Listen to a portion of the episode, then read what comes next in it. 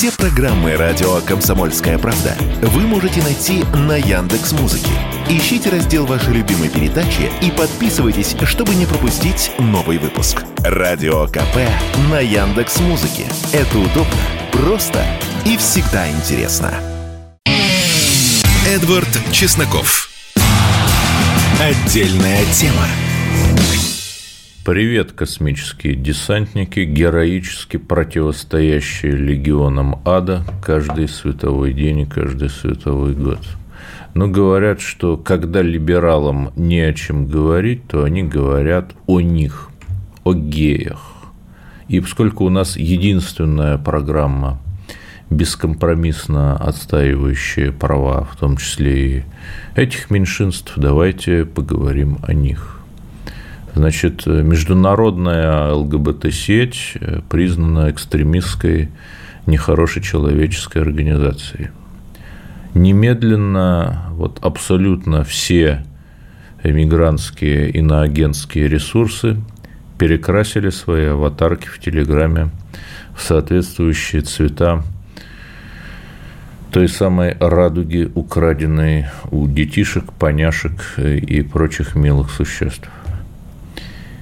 Это некоторая проблема, конечно, потому что я не помню, например, чтобы они перекрасили это в цвета, например, российского флага хотя бы раз. Даже иноагент Максим Кац там иногда на фоне российского флага, хорошо оставшиеся 999 иноагентов и прочих политэмигрантов. Для них российского флага не существует. Я не помню, чтобы эти либералы вешали сербский флаг, например. Совсем не помню. И самое главное, что э, покажите мне, моя позиция простая. Конечно, государство не должно лезть в частную жизнь людей на собственной диссидентской кухне. По взаимному согласию, пожалуйста, распевайте песни Акуджавы в любых, или кого вы там слушаете, в любых самых извращенных формах. И, но я при этом, понимаете, репрессии против геев, это, например, в Советском Союзе, да, была статья за, мужелож, за мужеложство в УК. Люди, э, эти люди, не все, конечно, некоторые, там, кому не повезло, там, подвергались карательной психиатрии – подвергались определенным преследованиям. Это Англия, например, где гениального математика Нэша, который взломал шифр нацистской машины Энигмы, вот а, после войны Второй мировой затравили до смерти. Вот это, это преследование геев. Да? Теперь а, покажите мне, кого кого у нас преследуют именно из-за его вот этой особенности. Да, не из-за пропаганды, не из-за того, чтобы там человек призывал делать трансгендерную терапию детям. Вот кого конкретно преследуют? Что Антону Красовскому кто-то мешает снимать его фильмы, там, вести телеграм-канал «Консерватор»? Да нет, я такого не помню. Вот режиссер один, имя на букву К, фамилия на букву С. Лет семь возглавлял один из крупнейших театров на Курской. Разгромил его просто до основания. Сам у себя выигрывал тендеры. И только после того, как они там в этом театре оптимизировали больше 100 миллионов рублей, там что-то зашевелилось, там начались уголовные дела. Оптимизировали бы там десяток другой, всем было бы вообще все равно. Да, говорят, что ну давайте не будем уходить от сложных, тяжелых тем, о которых обычно молчат. Ну, говорят, что там якобы там в Чеченской республике. То есть те, кто иноагентские СМИ, которые почему-то ничего не пишут о секретных тюрьмах ЦРУ, реально существующих, пишут о том, что якобы вот в Чечне секретные тюрьмы для геев. При этом даже там какие-то фамилии, имена называли. А, при этом кто может поручиться, например, что в этих учреждениях закрытого типа находятся именно геи, а не, допустим, террористы. То есть э, я не хочу никого стигматизировать, я просто задаюсь таким гипотетическим вопросом. Представим себе, что какого-то а, террориста, сторонника экстремистских течений в исламе, вот там садят на Зиндан. Ну, в Чечне с экстремистскими течениями ислама очень строго. Там, в общем, может быть только одно единственное верное течение. Ну, потом человек, допустим, оттуда выпускает и говорит, что меня притесняли там, потому что я гей. Прося убежище там, в Финляндии, в Германии и так далее. Он же не скажет, меня притесняли, потому что я такой зеленый экстремист там, по лесам бегал. Нет, конечно, он же не глупый человек.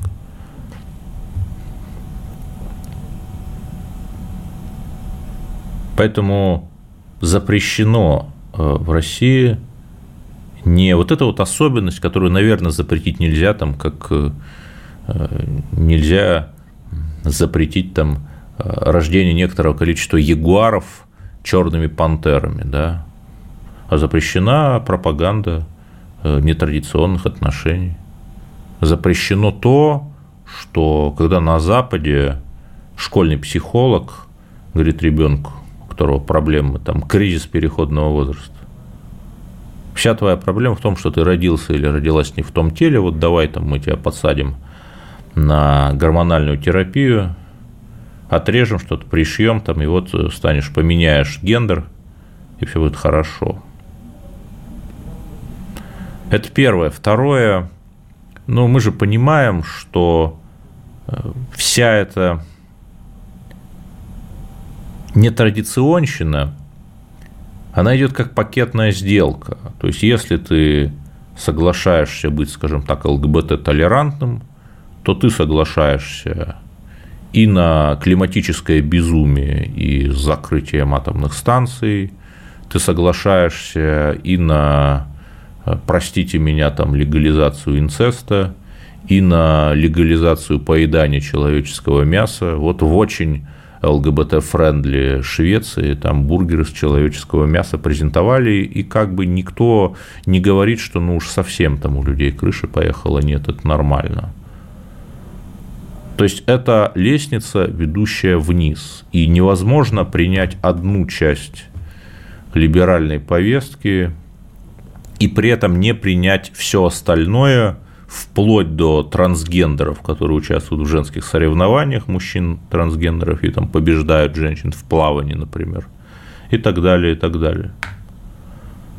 Вот поэтому давайте мы как-то вот лучше на первой э, ступени этой лестницы остановимся и не будем выяснять, что там дальше. Ну ладно, давайте, наверное, о хорошем поговорим. Причем еще раз, тут я как бы, ну, э, там ну, скажите мне, еще до 22 года у нас, простите меня, каждый Новый год на Первом канале у нас был голубой огонек в таком несколько фривольном смысле этого слова. Так что, ну, когда там говорят, что кого-то притесняют, ну, это просто смешно слушать. Продолжим о хорошем. Я помню год назад, когда мы перегруппировывались, звучали голоса, в том числе и патриотичес... в патриотическом стане, что мы проигрываем, что все очень плохо. И знаете что? Эти голоса были неправы. Да, у нас было время такого колебания, когда было время непростых решений. Но Сейчас мы видим, что ура, мы ломим, гнутся шведы, ну, в данном случае не шведы, но шведские наемники там в каком-то небольшом количестве, на уровне пары, наверное, человек, но есть. Мы видим, что под Маринкой, под Авдеевкой наши двигаются, поддавливают и дожимают врага. Мы видим, что линия фронта отодвигается от Донецка. И это очень отрадная новость. Ведь это, в конце концов, одна из главных задач была спецоперации, первоначально декларировавшаяся, ее никто не отменял. Это защита жителей Донецка, прежде всего, от варварских обстрелов с украинской стороны. При том, что там просто создана такая крепость Верден за 8 лет, даже за 9 лет уже украинцами их натовскими инструкторами. Все просто бетоном все залито. То есть ты там долби, не долби артой, если там на 5 этажей вниз все бетоном залито. Ну, чего ты делать будешь? Только устраивать э, весьма очень тяжелые там, но опять, если устраивать такие лобовые штурмы, то ну, это же довольно дорого может обходиться. Вот поэтому мы 9, 9 лет сидели, ждали, когда у наших оппонентов начнутся уже внутренние проблемы там с экономикой. Причем мы видим, что уже даже там американцы, европейцы все говорят, что арсеналы истощены, а нужно еще Израилю помогать с Хамасом бороться, ну, американцам нужно. И это показывает, что вот эта вот тактика, избранная нашим руководством, была верна. Измотать оппонента в такой вот борьбе на истощение. Я уверен, что СВО завершится нашей победой. Продолжим через пару минут. Эдвард Чесноков. Отдельная тема. Мы продолжаем наш ужасающий бескомпромиссный эфир. Э, продолжим, с вашего позволения, про международку. Есть такой Вук Еремич, сербский политик, бывший председатель Генассамблеи ООН, тут важно не генсек ООН, а председатель который на год избирается главой вот этой вот сменяемой э, генассамблеи, то есть непостоянный вот этот вот член Вук Еремич, бывший глава МИД Сербии, кандидат в президенты республики в 2017 году.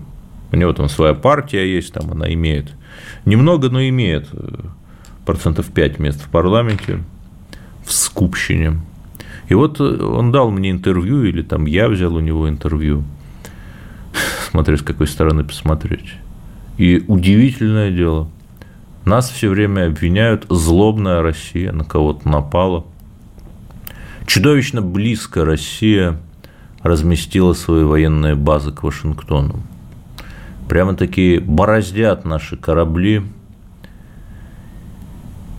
течение реки Потамак – заходят в бухту Золотые ворота Сан-Франциско.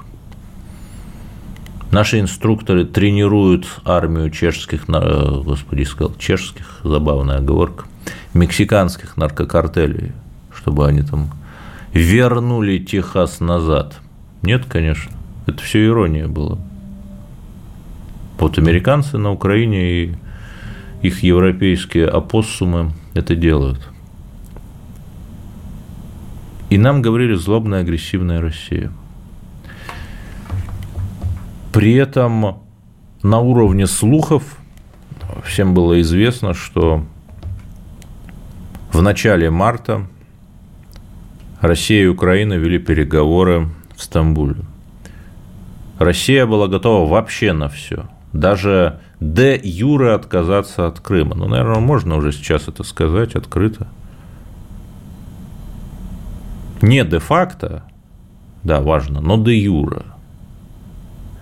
Как бы Россия брала бы Крым в аренду Украины, как бы там на всех картах он обозначался украинским, ну, собственно, как Гонконг у Британии, и платила бы Украине деньги. То есть Украина 8 лет уничтожала Россию, русских людей на Донбассе. Украина устроила в Крыму продовольственную блокаду, энергетическую блокаду.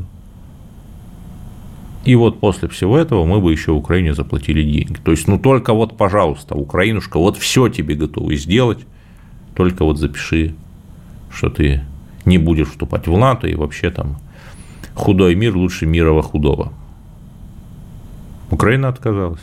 Ну, там можно спорить, сделано ли это было по звонку Бориса Джонсона. Вот Вук Еремич э, в интервью, так немножко приоткрою тайну страшную, этого нет э, в интервью, но э, как бы он мне сказал, что его источник, видимо, ну, видимо, с той стороны, знакомый с ходом этих переговоров, сказал, что последовал звонок, команда в адрес украинской делегации Ничего не подписывать, все отозвать.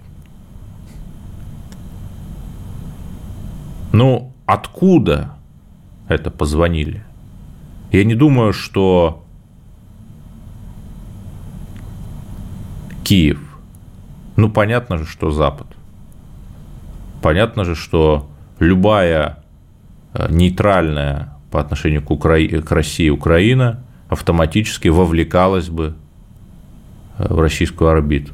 Для Запада это смерти подобно. Но понимаете, в чем проблема? После того, как Украина отвергла эти выгоднейшие, льготнейшие условия мира, да, когда еще не было даже референдума о присоединении этих четырех новых регионов к России, то всю ответственность за дальнейшее, за дальнейшее разрушение, за дальнейшие жертвы – за дальнейшее отторжение территории от Украины, там, начиная с тех же четырех регионов, несет исключительно Украина. Это важно.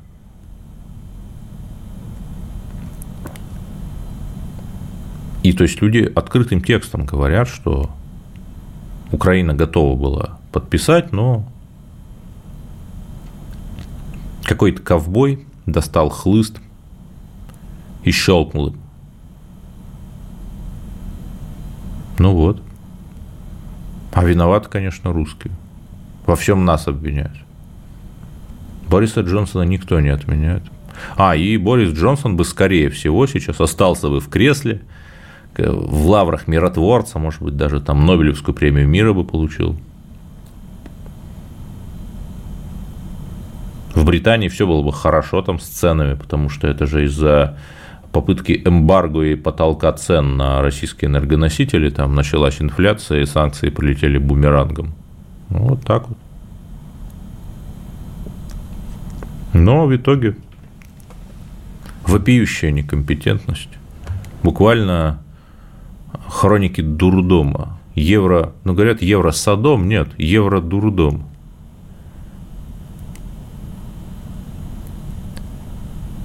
и потамакские, вашингтонские супергерои, человек скунс, человек деменция, человек двойной стандарт.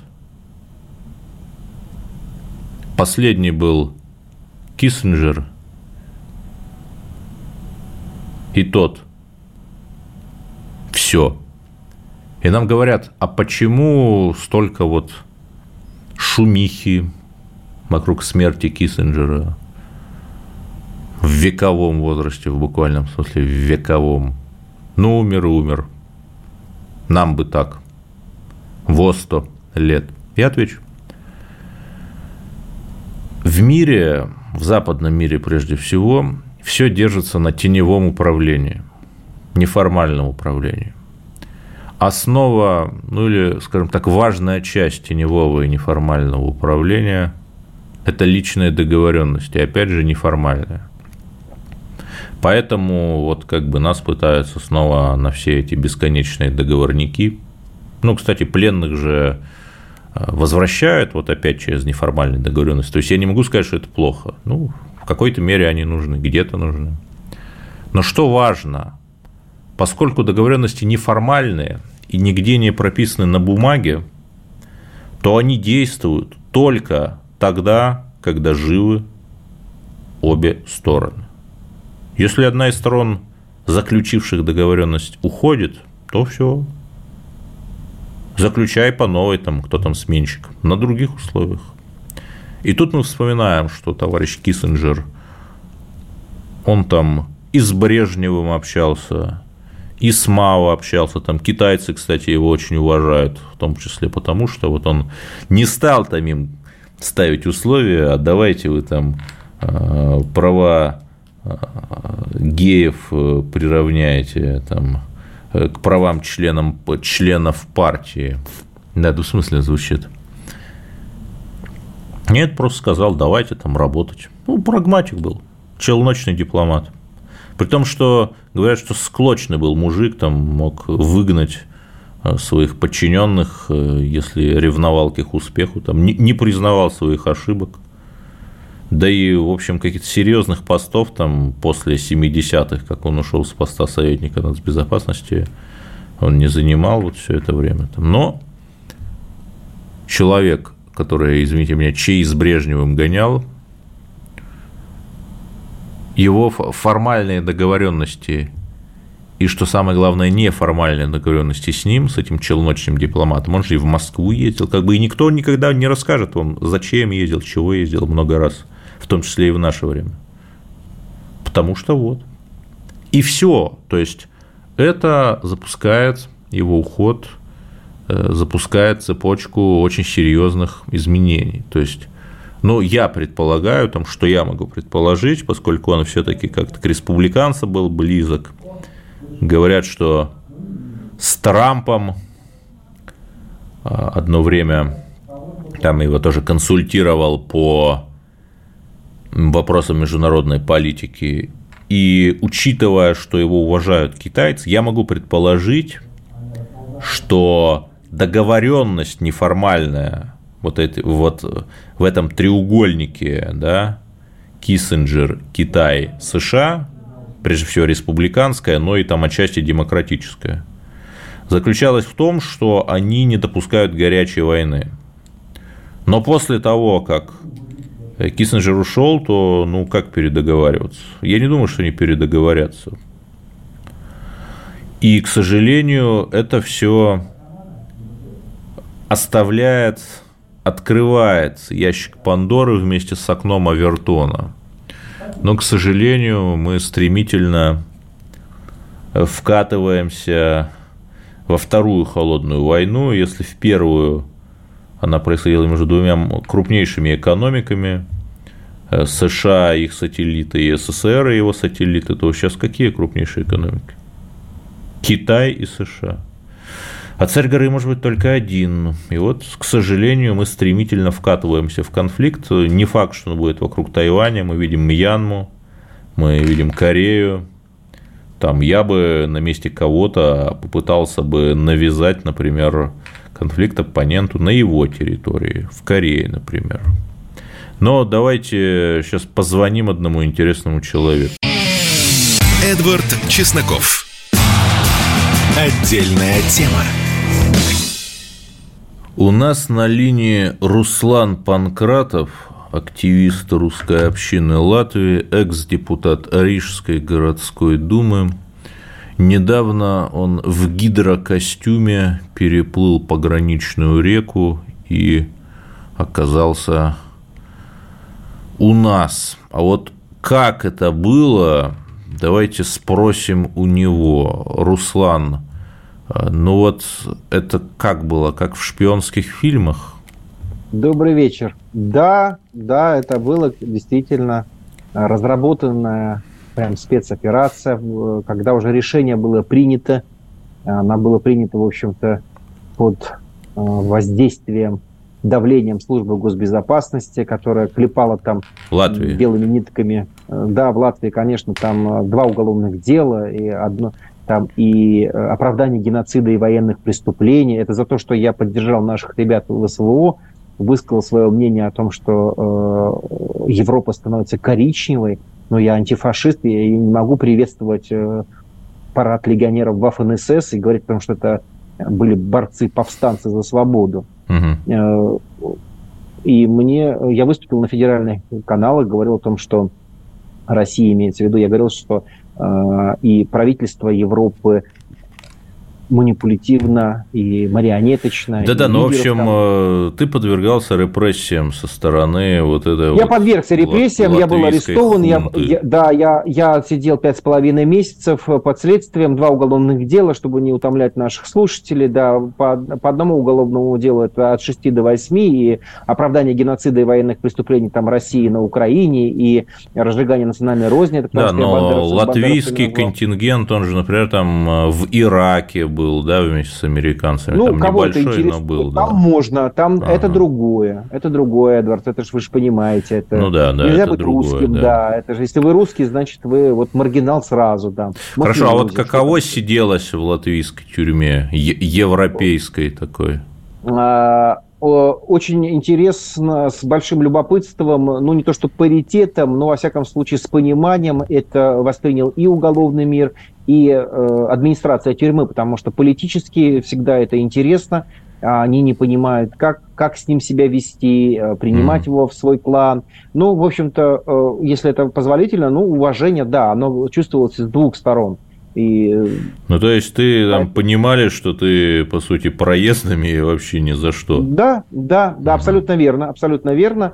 Э, было тяжело, потому что закрытое пространство, это, ну, там, 5 на 5, это там купе такое, там, три человека, и ты находишься в закрытом пространстве, ну, конечно, там крыша потихоньку подтекает, если бы mm-hmm. не книги, не молитвы. Я там себе ролевую придумал игру, что я моряк-подводник, mm. тогда это как-то легче становилось. Нет, но у моряка-подводника ну, еще мышка должна быть или канарейка, которая воздух определяет. Это мои сокамерники были, да-да. Можно так сказать, там голуби, воробьи прилетали к окошку. Ну, да, это, это ну, было, было тяжело, конечно. Только вот на каком-то, на, на духовных практиках там, может быть, не, не сходил Э, с ума. А какие книги держался. ты там читал? А, я, ну, прочитал, ну, там огромное количество мусорной, конечно, а, литературы, всякие детективы ненужные. Mm. Но там я и, и были истории религии, и э, были э, всех святых, по-моему, православных, там какая-то литература была религиозная, исторические. Валентин Исаевич Пикуль, много литературы было. Ну, вот что попадалось, то, в общем и читали. Выбор небольшой, там э, очень скудно. Но Пикуль был, потому что он сам прибалт, видимо местный. Да, он находился, сказать. да, он, находи, он находился, находился, тоже интересная такая ремарка, я уже когда освободился, хотел, написал начальнику тюрьмы и потом в управление, что, вы знаете, у меня есть огромное количество литературы, там прям пару ящиков, я готов был передать в дар э, библиотеке, ну, они написали, что нам это нельзя по каким-то инструкциям, потому что это может быть расценено как взятка. Ну, странный mm. подход, да, а библиотека не пополняется, да. Ну, да. Хорошо. А почему тебя выпустили, если у них такой репрессивный уклон? А, там суд у нас сделан так, что в течение года ты должен быть уже представлен суду. Полгода уходит на следствие, полгода на сам суд. Три месяца для следствия, три месяца для прокуратуры. В, данном, в моем контексте следователь попросил еще полтора месяца у прокуратуры. Якобы ему нужно закрепить какую-то фактологию. Ну, а прокурор, он же должен якобы читать, это мое дело, там, проверять эти факты, вести свое следствие. Может быть, вдруг следователь что-то упустил, и к шести месяцам, в общем-то, людей э, надо выпускать, потому что э, нету оснований для содержания. То есть до этого следователь говорил о том, что я и опасен, могу на свидетелей повлиять, я могу там что-то, шпионские сети какие-то развить, кому-то что-то передать, разболтать. Да, прыгнуть дать. на люстру с ну, примусом в зубах, как да, кот бегемот, да, да, да, понятно. И меня выпускают э, под залог, денежный залог и подписку о невыезде. Ага. И ну, то есть потом... следствие продолжалось, да, тебя там никто следствие... не оправдал? Прокуратура уже, да, прокуратура мне предъявила свое обвинение и сказала, что мы готовимся к суду. Ага. И э, суд был назначен на апрель, и, и вдруг в марте... На 16 э, апреля? Это день ну, легионеров этих эсэсовцев, С чувством да? юмора, да, у них все хорошо именно, да, в эту дату. И вдруг mm. приходит мне Ок. Интересно. А я вот просто решение. сказал, я ж не знал, я как бы примерно не, понимал, не, я... что у них, да? Да, вот не, но логика. это просто у них там с черным юмором тоже хорошо. Я тоже улыбнулся, думаю, ну, наверное, mm-hmm. чтобы я, во-первых, не пошел на, как антифашист на митинг против 16 угу. марта, наверное. Да, все очень Но, логично. Да, я тоже да. улыбнулся, думаю, это логично. И э, министр внутренних дел э, в это время прислал мне накануне решение свое о том, что он мне аннулировал все мои документы и официально признает меня угрозой национальной безопасности. Угу. Ну хорошо, ладно, это понятно. Вот как ты решил эмигрировать? Вот после этого, потому что это, это решение министра внутренних дел было основ, якобы основано, написано на информационной справке от службы госбезопасности, которая утверждала, что у них есть гарантированная, проверенная фактология о том, что я готовлю побег. С учетом того, что я этого не готовил, я понимаю, что все. Э, господа, правил одно, правил нет. Мы играем с шулерами в карты, и шансов на не надо, не надо летать в иллюзиях. С этого момента я стал готовить побег. Так, ну я понимаю, что там не все можно сказать, но вот ту часть, которую можно опубличить, пожалуйста, поделись. А, я изучил матчасть, что называется, все приборы, которые используются для охраны э, пограничников. Агентурная некоторая работа производилась среди пограничников, как они патрулируют, кто, какие кадровый состав, э, что они должны делать при задержании, как они реагируют по сигналу тревоги. Потом э, действительно карты, картография, где слабые точки, где заборы, где ловушки, где датчики на движение. Э, я переоделся в рыбака, я приехал на точку локации, э, был доставлен группой с подстраховкой, несколько часов сидел рыбачил, наблюдал за обстановкой, и когда уже начало смеркаться, переоделся в гидрокостюм, сложил свои да, вещи. Да, то есть это и... же практически как в фильме Марвел, там же такие герои в латексе выходят на дело, там. Да, ну знаю, вот там... да, очень был похож на ниндзю, да, потому да. что это еще был у меня северный вариант. Э, с шапочкой, да, с перчатками. Там есть такая одна особенность, почему, почему гидрокостюм. Там такой ну, супергерой пипец был Марвеловский. Да, потому что, потому что, во-первых, нам с вами, э, это мы думаем, там 200-300 метров ты, когда двигаешься, не замерзнешь, но а вдруг что-то пошло бы не так, ты должен был там застрять в камышах, там уплывать, прятаться. Это всегда нужно говорить, если у вас есть, ну, невозможность, а вероятность того, что что-то пойдет не так, сразу ставьте это в план. Пойдет не так. Mm-hmm. Плюс э, европейская, во всяком случае, натовская техника, вот это видеокамеры, они во время наступления темноты переключаются на теплоскан. Э, я этого не знал, оказывается, э, гидрокостюм э, определенной толщины, там больше 5 миллиметров, он очень сильно гасит теплоизо... ну, теп... теплоотдачу. Таким образом, либо оператор, если это в ручном режиме, либо искусственный интеллект не прихватывает, что кто-то, что это человек. Какие-то фрагменты есть, но это не воспринимается как угроза. Да, я просто Поэтому... немножко перебью. Вот да. 7 октября во время палестино-израильского обострения эти вот боевые группы хамасовцев, они прям как на мотоциклах заезжали, просачивались через границу, при том, что там тоже многие миллиарды вложены, и э, воробушек пролетит, э, цахаловцы поднимаются на тревогу, то есть как бы обмануть все эти системы наблюдения, конечно, можно. Можно. Я могу это подтвердить. Таким образом, э, во всяком случае, вот из того, что я живу из прессы, и не имею пока доступа к закрытым источникам, но они даже не знают ту точку, в которой я пересекал. А, ну и слава богу, да.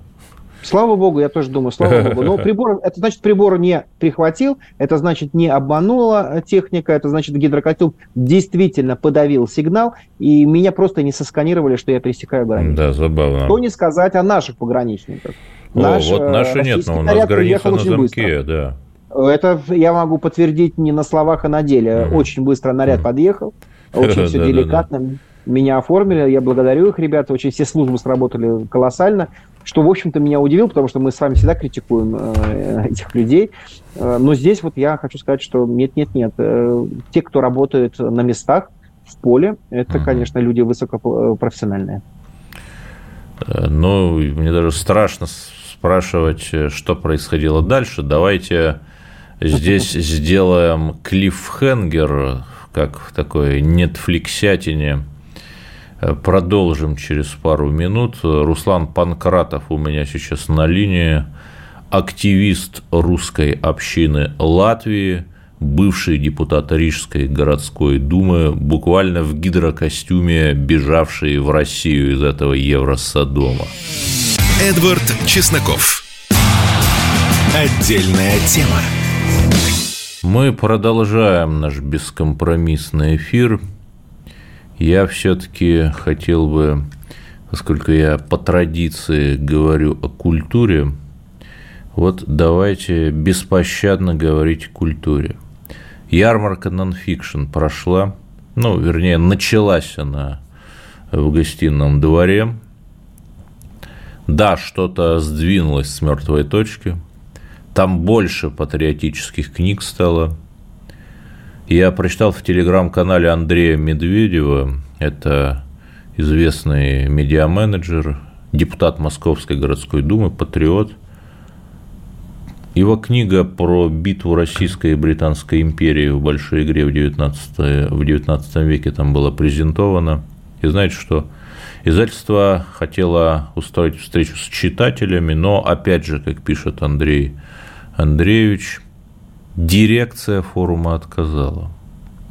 При том, что, например, там совершенно свободно продавались книги на агента Фишмана – там про Немцова что-то. Нет, я не призываю делать с книгами что-то в духе движения «Наши», вернее, тогда это были еще «Идущие вместе» 21 год назад у Большого театра, отменявшие книжки Сорокина, нет.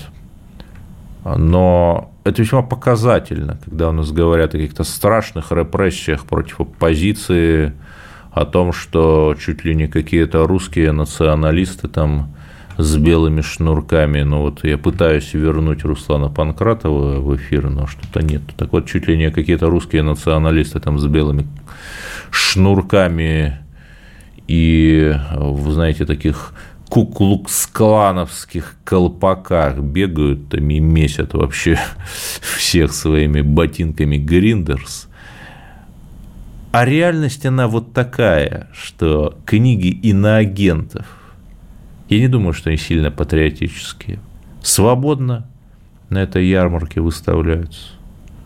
А патриоты вот как-то... Ну, не то, что их совсем не пускают, там книжка Холмогорова была, самого Холмогорова там не было, хотя у него 38 тысяч читателей в Телеграме. Я думаю, что пара десятков бы с удовольствием пришла на автограф-сессию. Но видите, как Потом годами, опять же, на этих всех книжных экспо отменяют патриотов.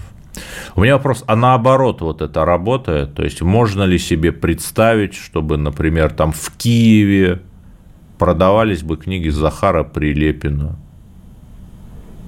Чтобы на франкфуртской книжной ярмарке, там, условно говоря, книга Холмогорова продавалось. Можно ли представить, чтобы на деньги, ну, я не буду там говорить ведомство, там Роспечать уже вроде не, суще, не существует, но можно ли представить, чтобы на госденьги, например, книга Холмогорова «Добрые русские люди» была переведена там хотя бы на английский язык? Вот бессмысленных каких-то гузелияхинских авторов переводят. М? Зачем так? Это стандарты двойные. Это признак какого-то тяжелейшего культурного упадка, совершенно чудовищного, в котором мы, в котором мы оказались. При этом я сейчас не буду там впадать а, в России, которое мы потеряльщество, Блок, Александр Блок. Призывал к революции, будучи дворянином, написал весьма пошлую поэму «12», такую. Когда произошла революция, он написал поэму «12», полтора стихотворения и все. Замолчал. То ли понял, что произошло, то ли вдохновение покинуло его вместе с Российской империей. При этом, вот Минкульт наш любимый, да, а я хочу, опять же, ну, легко пинать Минкульт, да, который... В Америке нет Минкульта, но при этом американская... Вот буквально там в кабинете министров нет Министерства культуры. Я об этом постоянно говорю, это поразительно, конечно. И при этом американская поп-культура, как бы к ней не относиться, но она номер один в мире. Все мы смотрим голливудские фильмы. Но вот, пожалуйста, а, Ольга Любимова, моя любимая героиня. В декабре 2020 года экспертный совет, это я цитирую свой пост, по неигровому кино при Минкульте постановил выделить субсидии на съемки фильма «Рыцарь Великой войны» о Гумилеве. Я не просто это цитирую, там были новости об этом, можно посмотреть. Ну, понятно, почему. На следующий 21 год намечалось столетие гибели Гумилева. Ну, наверное, фильм планировали к этому юбилею выпустить. В августе 21 новая публикация относительно этой истории с документалкой, что предположительная дата окончания производства фильма 2022 год. Причем, послушайте, документалка – это не нужно битву при Гавгамелах изображать. Ну, даже если предположить, что они там в Эфиопию поехали и в Джибути, где Гумилев был, что нужен год, чтобы в Эфиопии и в Джибути поехать, что нужен год, э, чтобы отрендерить суперскую графику, сейчас, заканчивается уже 2023 год, я попытался найти хоть какую-то инфу об этой документалке, там, на Яндексе, на Ютубе, на которую Минкульт выделил деньги в 2020 году. То есть денег нет, фильма нет, но культура у нас, видимо, так вот развивается. Знаете, вот этот любимый либеральный мем, что советский народ победил вопреки Сталину. Ну, я с этим, конечно, не согласен, но тут мне хочется процитировать, что культура развивается вопреки чванным и самозванным генералам от культуры. Но к хорошим новостям, тоже культурным, но хорошим. Форум «Выставка Россия». Совершенно грандиозная вещь. Совершенно грандиозная. Причем вот ты буквально понимаешь, что у нас там 89 субъектов в России, у каждого свои чудеса, свои достижения, своя кухня, гастрономические особенности, и при этом мы все вместе. Главное, что мы перестали бояться слова «русский». Там, например, было написано «Тюмень – первый русский город Сибири». Что плохого в том, чтобы это признать и это сказать. Совершенно грандиозная выставка, причем у нас почему-то все думают, что она в каком-то одном павильоне. Нет, друзья, она раскидана по всему ВДНХ. Так что, если захотите пойти, то прямо это не на час и даже не на день. Там, наверное, десяток павильонов. И при этом там отдельный павильон построили с кухней разных регионов и разных народов России. Милота.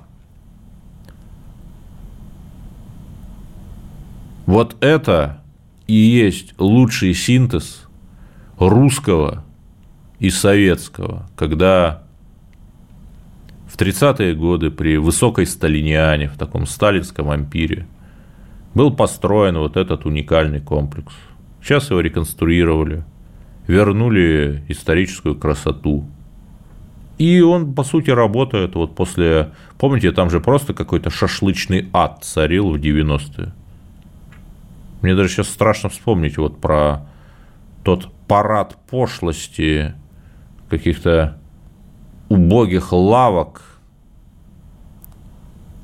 и потолков Армстронга, или как они называются – и прочих ужасов евроремонта. А сейчас вот мы возвращаемся на наш исторический курс. И это очень хорошо. Единственное, что если вы пойдете на эту выставку, форум «Выставка России», оставьте дома свою любимую велосипедную цепь, потому что там в каждом павильоне досмотр с металлоискателем. И это очень хорошо, но, пожалуйста, без велосипедных цепей туда ходите.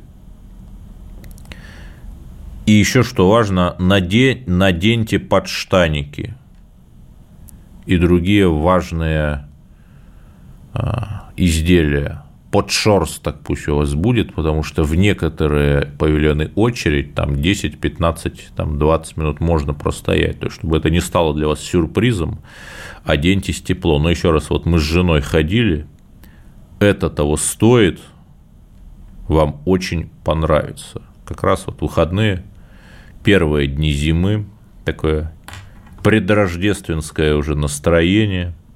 В общем, наша победа – товарищи имперцы, неизбежно нужно в нее верить и сплотиться вокруг нашего верховного главнокомандующего.